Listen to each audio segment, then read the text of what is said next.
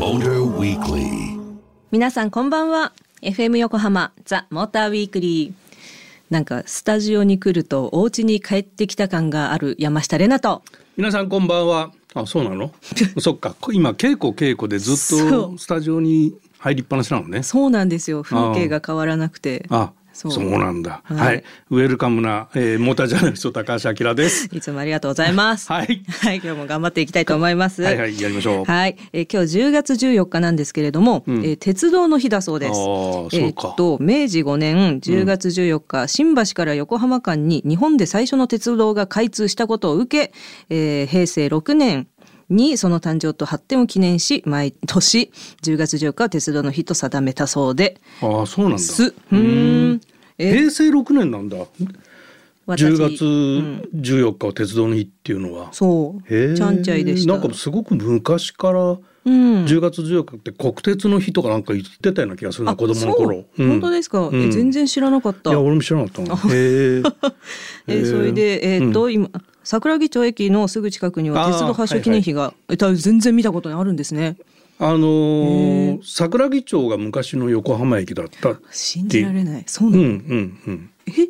で新橋横浜間って言ってたその横浜はここの桜木町、このスタジオがある桜木町えじゃあ今のあの横浜駅は何だったんですか？横浜駅は途中駅ですねきっと 駅はなかったんだよねなかったんだ。うんうんえー面白いってなんであっちが横浜駅になったのか？ふーん。ままあ。開発で変わっていくんだろうねあとこの辺も埋め立てもあるからいろいろ地形も変わってくるしそっかうん港未来とか行ってそうでしたようね。ん、でも桜木町っていうと、うん。駅そばのねね。川村屋さんが復活したのが9月に復活してんだよ。あら。うん、へえ、あきらさんだってゆルンルンで言ってましたよね。ルンルンっていうかね まああのお世話になったことはあっていつの間にかあら閉店しちゃったと思ってたらうん復活しておでこの間ちょっと食べた。はいいいなー。何食べたんですか？え鶏そばですようわいいな。それは名物なんですあそこのはいつもいい匂いしてます。は、はいいい、つか食べます。はいさあ、今夜のザ・モータービークリー、ピックアップしますのはこちら。BMW X1 シリーズ。電気自動車の iX1 もラインナップに追加ということで、うんうん。2月にフルモデルチェンジ、うん。はい、山下も乗ってきましたよということで、えっと、いっぱいお届けしたいと思います。これ M モデルもね追加になってんね9月に。あ、そうなんですうん、だね。からね今4パターンあるのね。わあいっぱいあるな、うんじゃあもうその辺も詳しくお届けしたいと思います。今夜も車情報満載でお届けする FM 横浜ザ・モーターウィークリー皆さんどうぞ最後までお付き合いください. FM 横浜ザ・モーターウィークリー山下れなと。高橋明がお送りしてます。今夜のモーターウィークリー、えー BMW X1 シリーズをピックアップしていきたいと思います、はい。はい。お願いします。ああのまず車 SAV って言ってるカテゴリー、うん。SUV じゃなくて SAV って。BMW の言い方なんだけど、うん。あのスポーツアクティビティビークル、あまあ SUV なんだけどね。で大きさは全長が4.5メーターなんで、はい。まあそんな大きくはない、うん。小さくもない。で幅がねちょっとあって1835あるのね。おどしり。そうそう。だからまあ C セグメントなんだけど、い。割と大きいかなっていう印象を持つ人もいるかな、でもカテゴリーとしてはコンパクト SAV って言ってるんだけどさ。でこれがえっ、とね2リッターのガソリンターボと、はい。2リッターのディーゼルマイルドハイブリッドとお。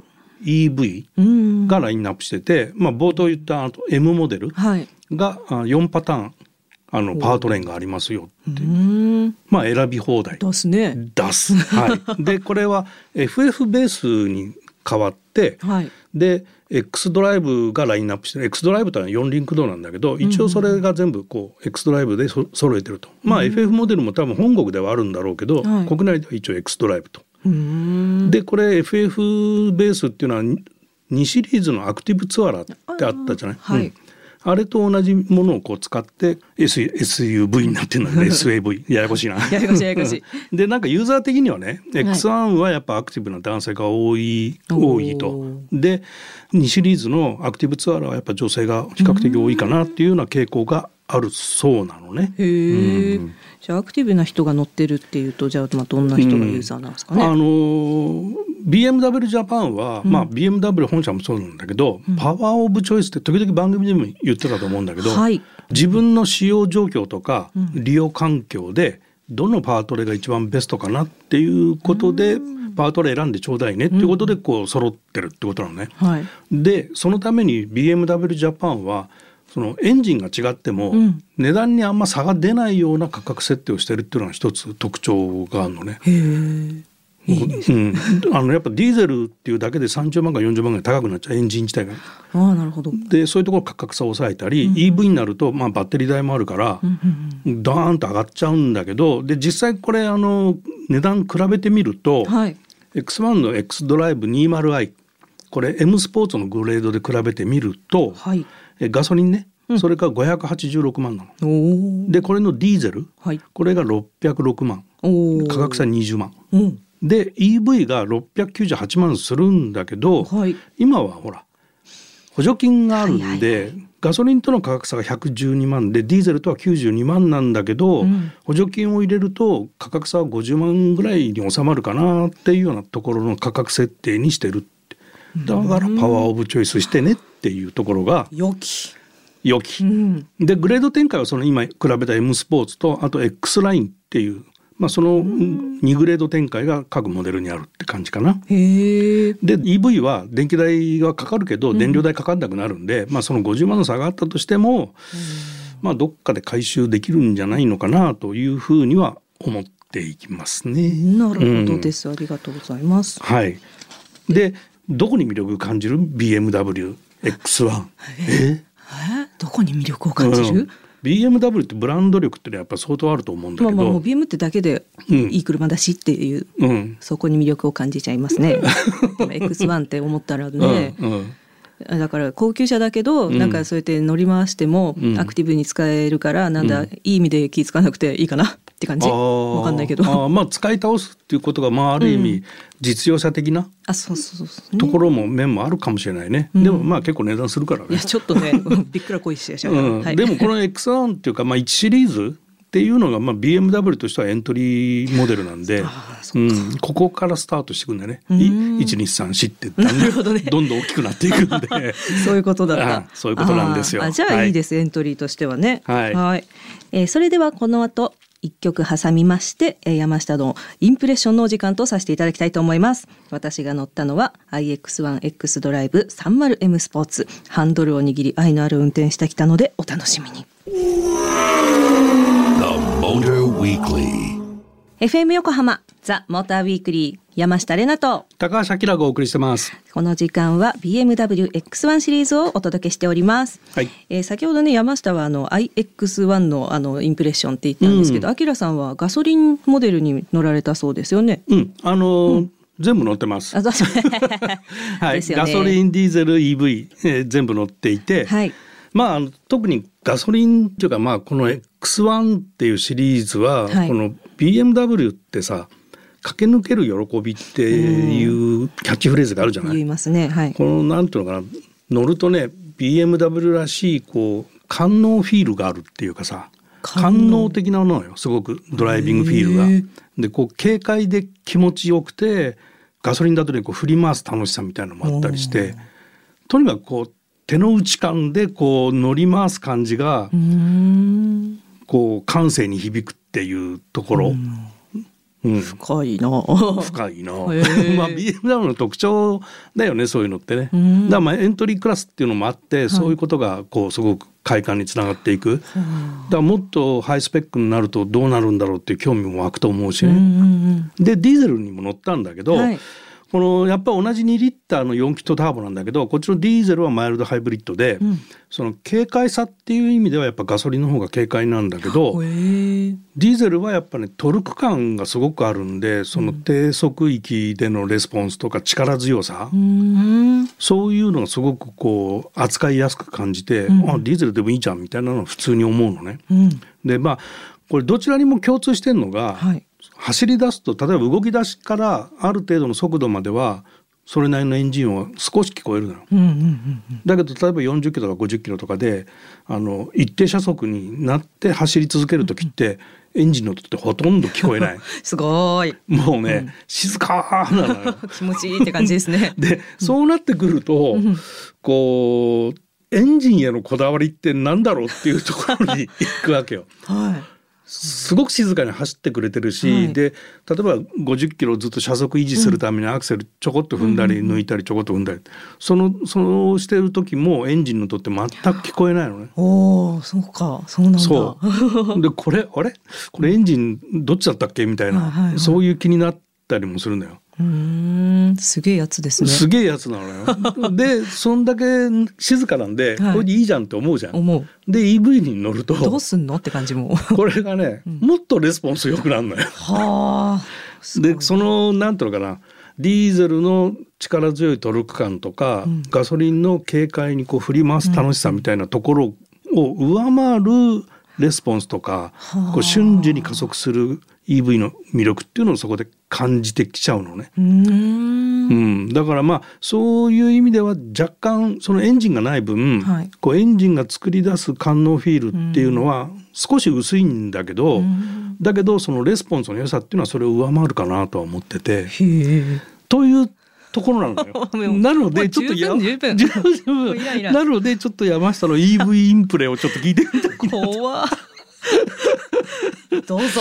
どうぞはいはい、私は今 BMW の iX1。X1 のシリーズの電気ということで愛がついてますっていう、はい、に乗っております。はいハンドルのうんその握ったもっちり感が、うんなんか 運転しててもそのよく私が言う硬い硬いうん。あんまりこう遊びがなくてなんかえーま、っすぐその維持しようとハンドルさんがしてくれるので、うん。えーなんだろう頼りがいがある、はい。はい。あの手をちゃんと、えー持っといてくれてちゃんと段差に乗れる感じ、ああまあ感覚的に合ってんじゃないですか？あいい感じ。うん。はいでもう走った感じはもうスルンスルン走りますし、うん。今これ私はスポーツモードらしいんですけど、うんうん。何ですかそのレスポンスはいいし、うん。えっ、と加速も滑らかでちょっと踏んでみたらアクセルちょっとやってみよう。ああ反応が早い。うん。あの何？トゥントゥンっていうリズムではなく、トゥンって感じ。何それ？加速のね、あの、踏んだ時からの加速までの間の時間のことをトゥントゥンって言ったんですけど、っていうぐらい敏感なので、うん。ちょっとこれはね、楽しいでしょうね、そういう、ね。もう一回踏んでみ？この何？音聞こえました？今、トゥンっていうの。そんなに踏み込んでないのに、あの何？馬のお尻を引っ叩いたみたいな感じがいたします。合格です はい、そして今ちょっとその市街地、あのー狭めの道を走っているんですけど、まあもう車がその愛がついてるんで、愛情たっぷり静かに走っております。意味がわからないけど その愛でもないんですけどね。はいでもなんでしょう。うんもう結構でかいとは言いませんけど、ぽってりしてる車じゃないですか、この人自身。ぽってり。うん。SUV だからね。あねうん。ね。うん。でも今ちょうど前に軽とかも走ってますけど、なんか同じような軽快感で、うん。この街中も走れるでしょうし、うん。あの日常使いも、うん。これあの取り回ししやすくていいんだろうなっていうふうに感じますけどどうなんでしょうね。まああの車のサイズ的にはうん。そんな大きいサイズじゃないんで、はい。まあ、びあの X シリーズ、ん。あの SUV のシリーズで一番最もコンパクトなあカテゴリー的にはコンパクト SUV に入るんだけど、はい。うん。あ、まあいいじゃないですかうね。ん。だからさっきみたいにあのトゥントゥンっていううん。スピードとかもあの出ますし、うん。街走ったりこう住宅があるとこでも静かに滑らかに走るし、うん。あれはどんな人が運転してもねあったら便利いい車でしょうねきっとね以上です。現場からは以上です現場からは以上です。ほら。大丈夫？え？ほら。何が？ちゃんと感じてるじゃん。あ感じてました？ちゃんとこのレスポンスの良さっていうのがやっぱ一つの EV の魅力なのよ。でこれがだからガソリン車とかディーゼル車今まで乗ってきてて、アクセルパンと踏んだ時にワンテンポ遅れるわけでしょ？はいそうでしたね。それはトゥントゥンだったわけじゃん。でそうそうそう。EV はトゥンっていっちゃう言ってた。そのレスポンスの良さっていうのが EV の最大の魅力なんだよね。おーでそれと感じてるわけだよね。感じられたんだ。はい。そうそう。で街中走ってる時もその静かでな滑るように走るって言ってるじゃない。言ってましたね。記憶がなくて。聞きながら「へえそうだっけ?」みたいな感じでしたけど。そうなの。だからそういう意味ではその官能的まあ自分の感性に響くよっていうことを、ちゃんと感じてるじゃんっていう話なんだけど。人間だった私もはい。ないけど。はい、そういうところなんですよ。うん。で、まあ、ちょっとその EV の魅力っていうふうに、うんうん。あの誰もが感じられるよって、まあはい。山下レポートしてるわけですが、あ言ってましたね、うん。あのやっぱり EV は多少のリスクがあるわけで、うんそのリスクもちゃんと理解して買おうよっていうところなんだけど、はい。ネガじゃなくてリスクって何かっていうと、あの考え方なんだけど満充電じゃないと不安になるっていうことをリスクにする人がいるわけ。あ気持ちわかりますけどね、うん。分かっちゃうけど、うん。うん、だそこはちょっとシフトチェンジしてほしいなと思うんだけど、うん。例えばスマホを1日使って夜充電するんじゃん。はい。車もそれでいいじゃんっていうところなのよ。確かにねで今この車って航続距離がね465キロあって、うん。おそらく実用的に見ても400キロ走るんだよね。お。すごいですね。400キロ走るんで大変。うん。実用性は十分あるし 充電を心配する必要ってどこにあるかと。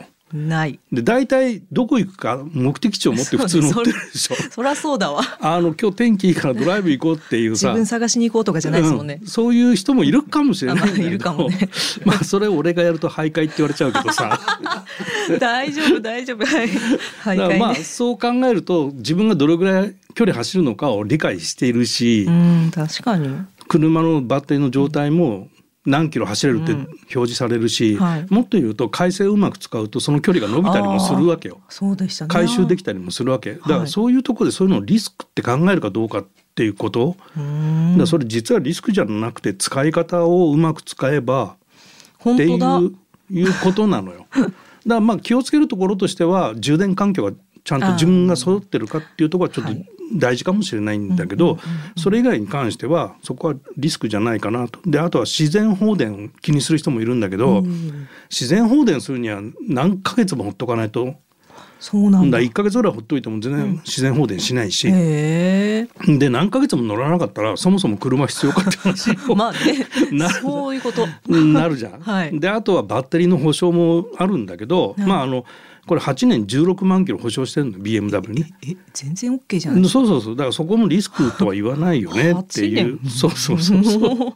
びっくりした。はい、はい。そういう車なのよ。だからまあそれで自分の環境にマッチしていればも感能性もあるし感性豊かになるし。う 私みたいにね馬のお尻引っ叩いたとかいう感性にも つながるかな。そうそういらんね。いらないですそういうのは。はい。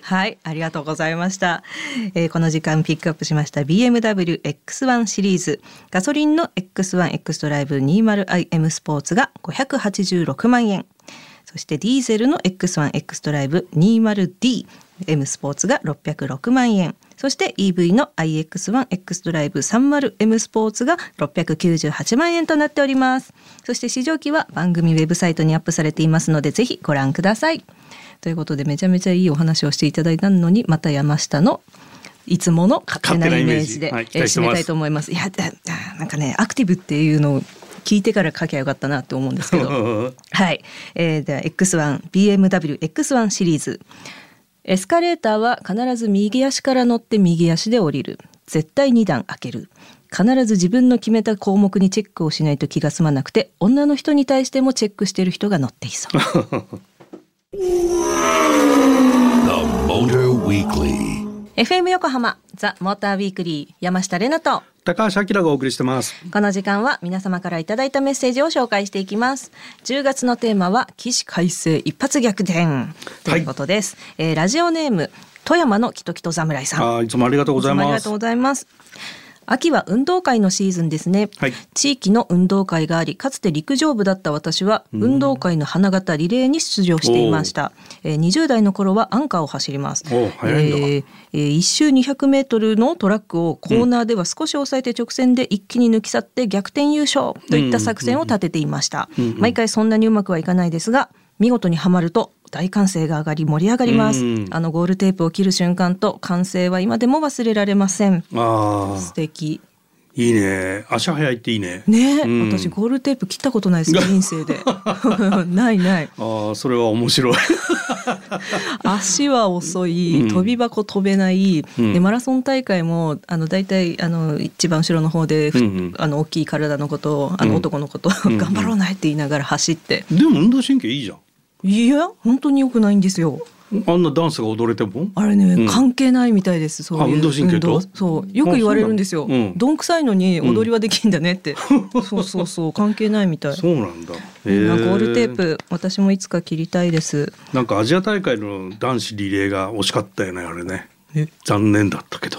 まあ銀メダルああ、惜しかった。テレビ見てないからわかんない。すみません。はい、はいということで、えー、富山の北北侍さんメッセージありがとうございました。さあ、モーターウィークリーオリジナルステッカーをお送りします。引き続き皆様からのメッセージもお待ちしています。宛先は tm アットマーク fm 横浜 .jp tm アットマーク fm 横浜 .jp 皆様の起死回生一発逆転エピソードモーターウィークリーで分かち合いましょう FM 横浜ザ・モーターウィークリーエンディングのお時間となりました。今夜は BMW X1 シリーズをお届けしてまいりました。なんかだいぶ車の話ばっかりしてたね。まあ車の番組なんですけど。珍しくなんかなんかね。お勉強会でした。お勉強会でしたね。いやいや本来あるべき姿ですよね。なんかいつも踏み外してんのかななんか申し訳ないですよね、申し訳ないね。ありがとうございました。はい。なんか言おうと思ったけど忘れちゃったな、うん、はい。番組では 皆様からのメッセージお待ちしております。車に関することはもちろん10月のテーマは起死回生一発逆転です。宛先は tm アットマーク fm 横浜 .jp tm アットマーク fm 横浜 .jp たくさんのメールお待ちしていますそして番組オフィシャルツイッター X もぜひチェックしてください。ハッシュタグはモーターウィークリー847です。ということで何を言いたかったか忘れちゃったけれどお相手は山下玲奈とモータージャーナリストの高橋明でした。また来週